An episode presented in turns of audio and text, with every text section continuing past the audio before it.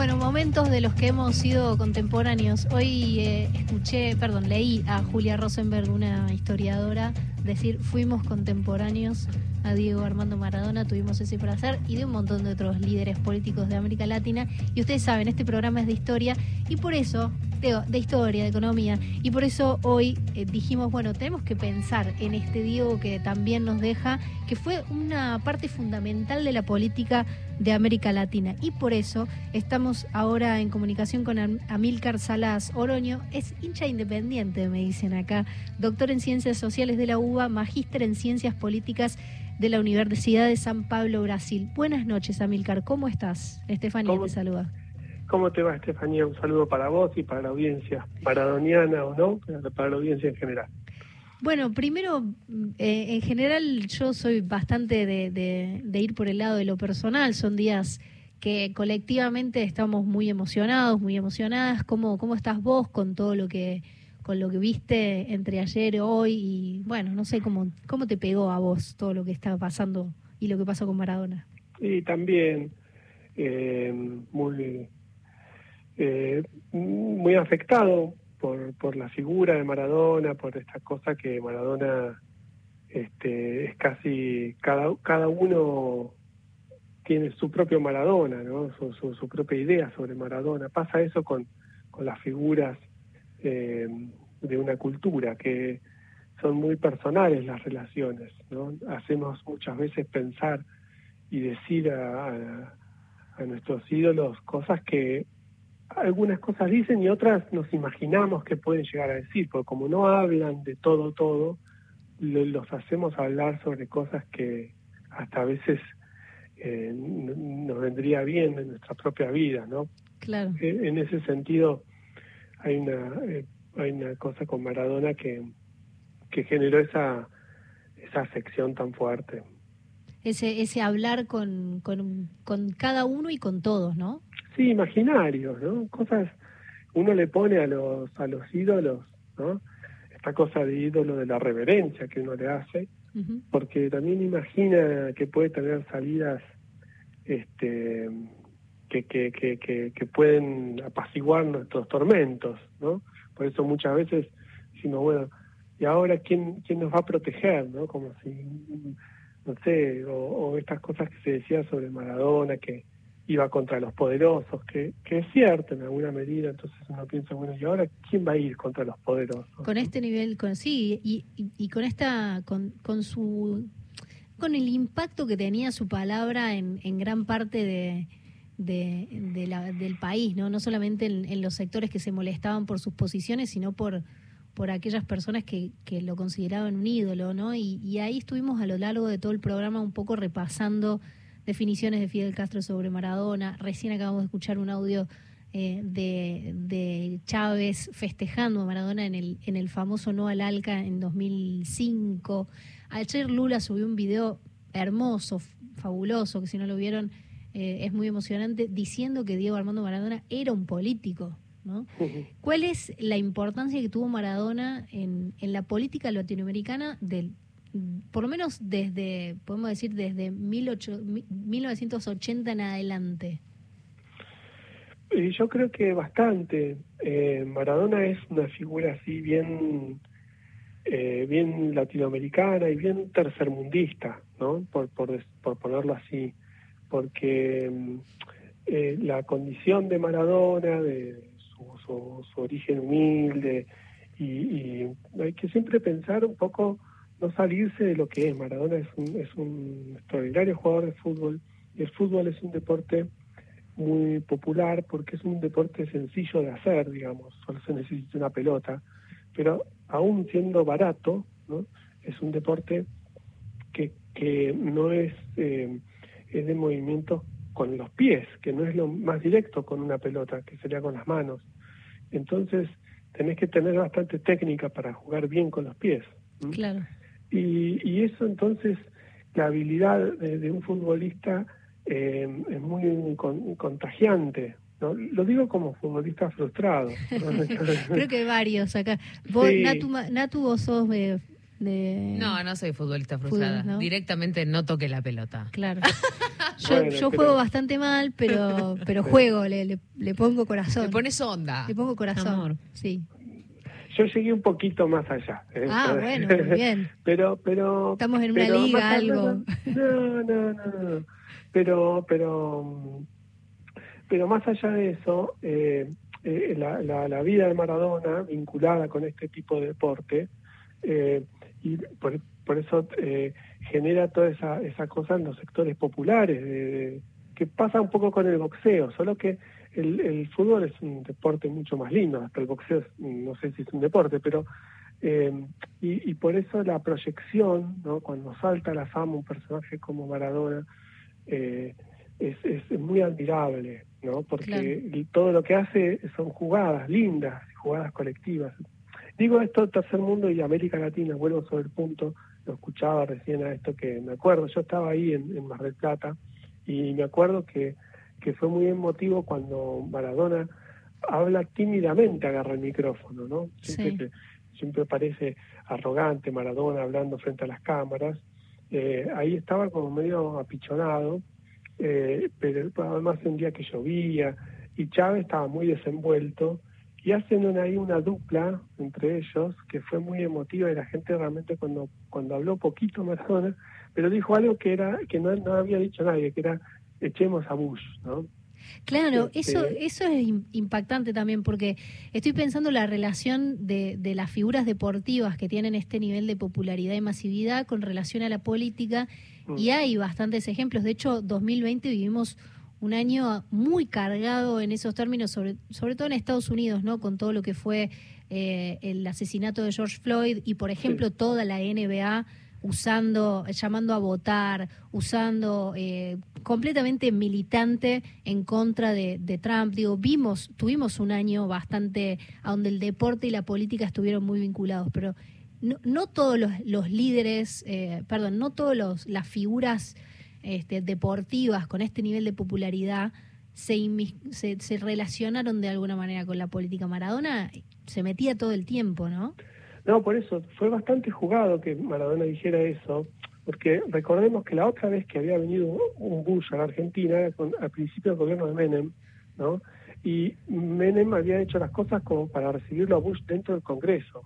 Entonces Maradona, por ahí ni se acordaba de eso, pero eh, eh, fue como un grito así medio, bueno, no lo pueden decir los políticos, bueno, lo digo yo, ¿no? Es como, por eso tuvo tanto impacto que agarrara eso y y eso me parece que esa contracumbre de los pueblos fue importante porque también corrió un poco el eje político adentro de la cumbre oficial que había en ese momento, ¿no? Y, y esa, esas cosas, lo que sucede afuera y que, que empuja para lo que sucede adentro, porque eh, eso están los relatos de Tayana eh, y de quienes estuvieron detrás de la organización ¿no? de, de esa reunión, la que fue Bush y fueron otros presidentes del mundo, eh, no se sabía muy bien cómo iba a terminar. ¿no? La votación central tenía que ver con el ALCA, ¿no? si se iba a crear o no un área de libre comercio. Bueno, pero lo que pasó afuera empujó, me parece, y, y, lo dan un poco a entender los políticos que recrean aquel momento. Entonces, Dieguito estuvo también ¿no? nervioso o no, y empujado por Chávez en esta cosa que fue importante. Claro. Y eso, eso me parece que han, pasaron varias cosas con, con Maradona eh, en otros lugares también, eh, simbólicamente, con Palestina o, incluso en América Latina. La relación con Lula también es muy interesante, ¿no? Siendo que Lula también muy futbolero, ¿no? Claro, hoy, hoy estaba justo con un amigo que vive en, en Río de Janeiro y me mm. contaba que fue impactante también cómo, cómo afectó en, en Brasil eh, Dieguito, ¿no? Dieguito le dicen en todos lados. Vos dijiste recién Dieguito y dije bien de, bien, bien de un especialista de Brasil, ¿no? Eh, también cruzando esa frontera, ¿no? Eh, futbolística que entre Argentina y Brasil es una pica histórica, pero en lo político una hermandad muy profunda. Sí, sí, sí, sí. en el caso de, de, Maradona, Brasil realmente es, es unánime su aceptación, ¿no? eh, nosotros tenemos la imagen de que Pelé es un poco más careta, más absorbido por el establishment, y es un poco así. Primero que Pelé tampoco es de ese origen estrictamente tan humilde como Maradona. Claro. Y eso, ya el padre de Pelé era futbolista, tenía otro contexto, ¿no? En cambio, Maradona mucho más eh, cruzada su vida, ¿no? Y con muchos vaivenes. Eso también es importante para entender para las generaciones más jóvenes, ¿no? que la vida deportiva de Maradona fue relativamente corta como futbolista, ¿no? Serán 12, 13 años. Pelé jugó más de 20. Messi va a terminar jugando 20 años, ¿no? Entonces, fueron pocos menos años, pero muy intensos, ¿no? Y eso y hasta diría que fueron menos que esos 10, 12 años, ¿no? Sino más bien 5, 6, de, muy, muy, muy intensos. Y en eso Maradona hizo todo, ¿no? Qué, qué importante tendrá que haber sido lo que hizo, ¿no? Sí, tremendo, tremendo. Em, te tengo que ir haciendo la última pregunta porque este programa termina a las 12 de la noche. Ya que la tengo a, Natalia Maderna, periodista deportivo, y vos sos hincha independiente, les voy a hacer a los dos. Les voy a hacer los, a los dos esta pregunta. Diego Armando Maradona, ¿era independiente o era de Boca?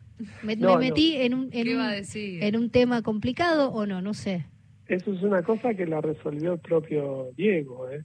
Él mismo dijo, yo me pasé muchos años en la tribuna independiente porque ellos eran de la zona sur y el club fuerte de la zona sur, sé que hay alguna hincha de Racing por ahí también, pero el club fuerte de la zona sur es independiente y, y, Maradona iba a la cancha a verlo justamente a Bochini, Pavoni, dijo en muchas oportunidades que él eh, iba a la cancha para ver a, a, ese 10, ¿no? Y después se dio muchos lujos y así como hablaba de esta generosidad de Chávez con Maradona, eh, Maradona con Bochini siempre fue muy generoso y siempre estaba mencionándolo. Es cierto. bueno, te agradecemos mucho esta, esta conversación, eh, las, anécdotas y seguramente te hablaremos en, en algún momento en, en, este programa otra charla sobre Brasil, sobre todo por lo que se viene el domingo. No sé si te lo puedo tirar al aire, pero sé, se viene una elección en San Pablo eh, súper importante y, seguramente vamos a querer entenderla. Ahí está. Eh, es una elección donde otro otro corintiano como Lula ahí puede llegar.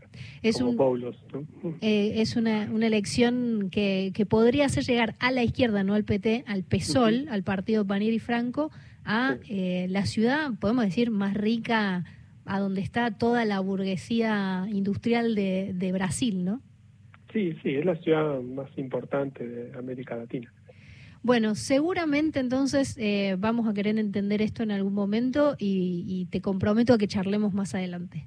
Cuando quieras, Estefania, un saludo a todos. Te agradezco muchísimo esta conversación. Hablamos con Char, eh, charlábamos con Amílcar Salas Oroño, es hincha independiente, me cuentan acá, doctor en ciencias sociales, magíster en ciencias políticas de la Universidad San Pablo, Brasil. Bueno, nos quedan eh, nueve minutos para que termine este programa.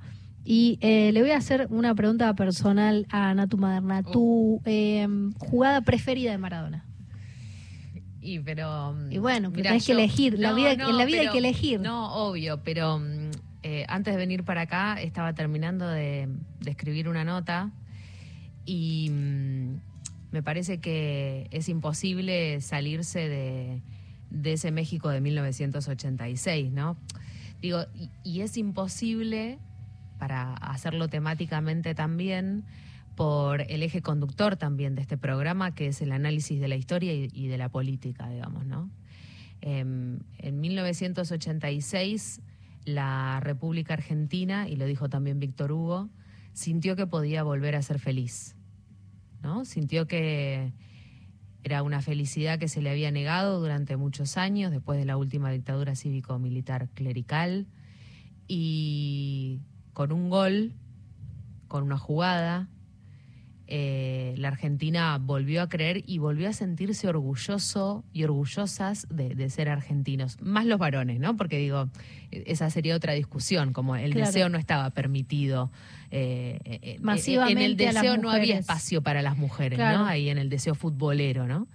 Pero mm, me parece que es un quiebre eh, en la historia también de, la República Argentina y por eso también la importancia, y, también lo escribía Macron, ¿no? En, la carta que, escribió y lo definió como el partido geopolítico más importante de la historia, ¿no? Como eh, es un partido en el que se resume la historia eh, de, la Argentina, ¿no? Y, y, con ese gol y a los ¿Cuántas ingleses. cosas se pueden conjurar en un grito de gol, no? Además también. No, bueno, No, si pensamos todas las cosas que se pueden desahogar mirando un partido y gritando, ¿qué gritas ahí? Gritas Malvinas, gritas todos los años de dictadura, gritas por eso te digo que, que, por eso también lo decía Víctor Hugo, ¿no? Pero eh, por eso eh, es imposible pensar hoy una jugada, pero en todo caso, eh, pensemos un partido em, para hacerlo un poco más integrador, pero mm, me parece que esa definición me, me, lo resumió, ¿no? Eso como el, partido geopolítico más importante de la historia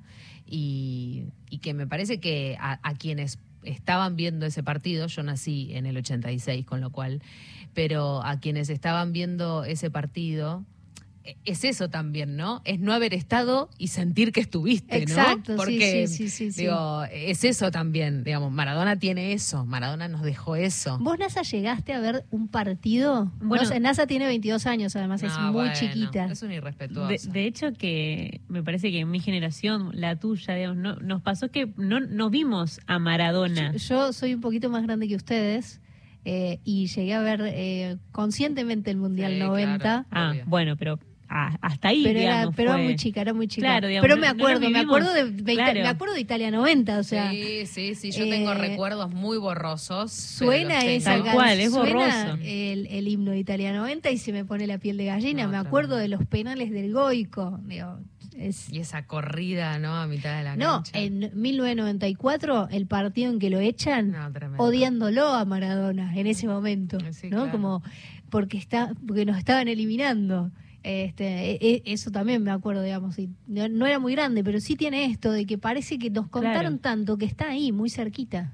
Pero aparte también tiene que ver con, con, la tradición familiar, ¿no? Porque Maradona también es tradición, ¿no? Es como una herencia casi eh, no buscada, porque en, en las familias eh, digo, no es que todas las familias fueron maradonianas, pero sí en todas las familias se miró a Maradona, digamos, ¿no? Sí, había, me hiciste acordar eh, eh, algo que me pareció hermoso que también contó Víctor Hugo. Bueno, cosas que lo hemos escuchado a Víctor Hugo hablar sobre Maradona. Creo que una de las voces que, que, que necesitábamos escuchar, porque además el aplomo de Víctor Hugo, esa profesionalidad de estar hablando casi de un amigo y, que lo trataba de usted. Hoy por primera vez dijo que, que lo, trató de vos. El cierre es magnífico. Y entonces una vez cuenta que se encuentran con eh, Héctor Larrea, la, la voz de la Argentina, podemos decir así, la, voz de la radio. como le digo yo, sí. La voz de la radio. Y entonces este eh, Larrea lo saluda, ¿viste? Como, bueno, hola, ¿cómo estás, Diego? Y la, y, y Larrea, y perdón, y Diego le dice, pero si sos la voz de la cocina de mi casa. ¿no? Un poco con esto que estabas diciendo vos, Natu. Es como una herencia que tenés ahí, ¿no? ¿Cuáles son las voces? ¿Cuáles son las cosas que, que formaron parte de tu educación emocional, casi, ¿no? Em, voy a decir algo y voy a intentar no ponerme a llorar, pero mm, ayer fue la primera vez que nos pasó a muchos y a muchas y a muchos que escuchamos por primera vez el relato de Víctor Hugo sin Diego. Increíble eso, sí. Increíble.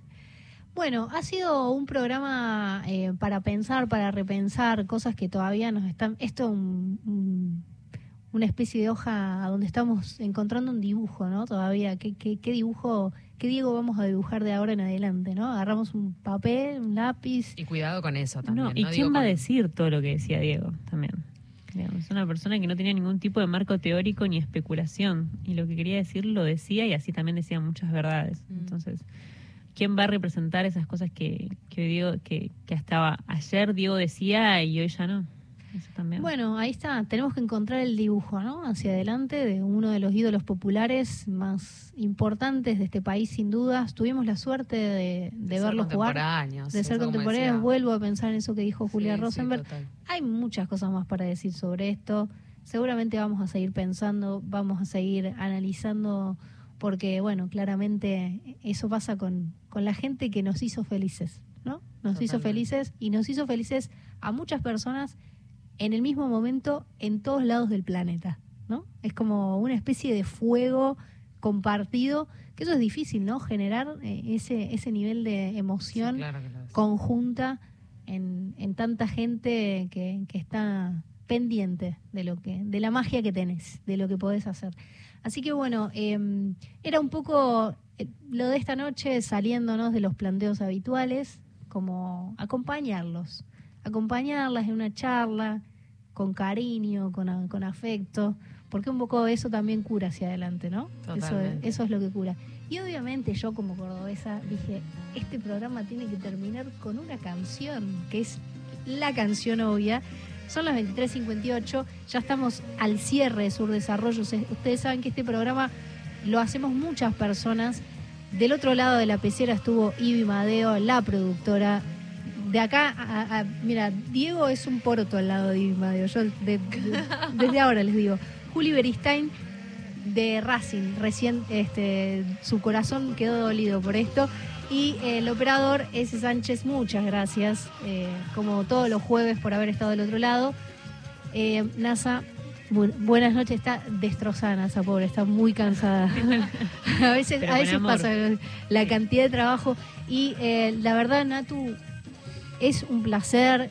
Me hizo muy bien compartir este espacio, me dio seguridad, así que te agradezco mucho que hayas estado con, con nosotros en su desarrollo. Hermoso. Sé que te pedí un montón porque hace dos días que no dormís, que no ves a tu hija. Digo, Bueno, te- chicas, te, pedí mucho. Son cosas que pasan, son cosas que pasan eh, y es hermoso que, que mujeres estén ocupando este espacio con todo el equipo también, pero eh, es muy lindo que, que haya un espacio en Radio Nacional también para pensar desde ese lugar y el nombre me parece espectacular. Sur Desarrollo. Es hermoso. Es divino. Bien Es maradoniano, ¿no? Me encanta. Bien maradoniano.